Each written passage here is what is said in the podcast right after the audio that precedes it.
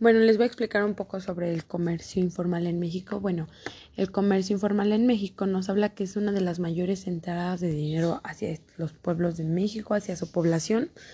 y que normalmente este tipo de trabajo se da por la escasez de trabajos, al igual que el mal pago de los trabajos formales.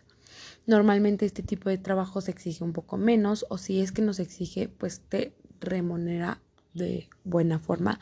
Normalmente este tipo de trabajo se da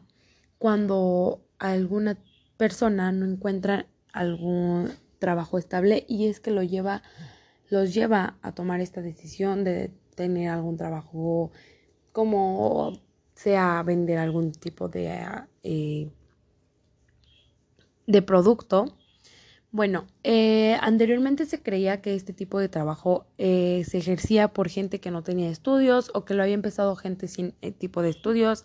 pero se ha comprobado que no, que la mayoría, o si no es que la mitad de este tipo de población tiene su estudio, tiene su maestría incluso y que por escasez de trabajo pues tienen que llegar a tomar este tipo de decisiones. Este tipo de trabajo nos habla de que no tiene ningún tipo de protegido ni regulado que esté bajo los marcos legales o normativos y eso quiere decir que a ningún trabajador se le va a dar algún este privilegio como sería el seguro o a lo mejor algún tipo de privilegio como el, fin, el finiquito o todo lo que te otorga un trabajo legal que esté bajo ese tipo de normas. Bueno, yo les voy a explicar un poco sobre el trabajo informal, el comercio informal, ¿qué es esto? Bueno, el comercio informal nos habla de que son trabajos que no están bajo las leyes normales, legales.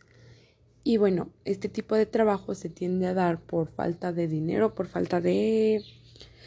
esa necesidad de trabajar, de estar recibiendo ese dinero para poder salir con los gastos, aunque sean básicos de la casa. Y bueno, este tipo de negocios podrían ser como las artesanías,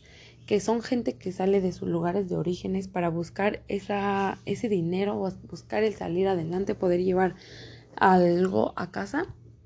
También podría ser las ayudas domésticas.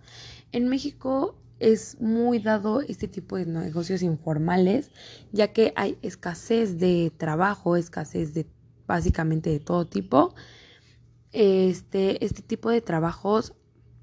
nos lleva, eh, bueno, anteriormente se creía que eran trabajos que no se que se ejercían por gente sin estudios, pero estudios han comprobado que no, que en México realmente simplemente necesita un poco más de negocios, de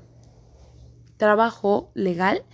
y que por este tipo de casos no nos dejan de otra más que llegues a un comercio, a un negocio informal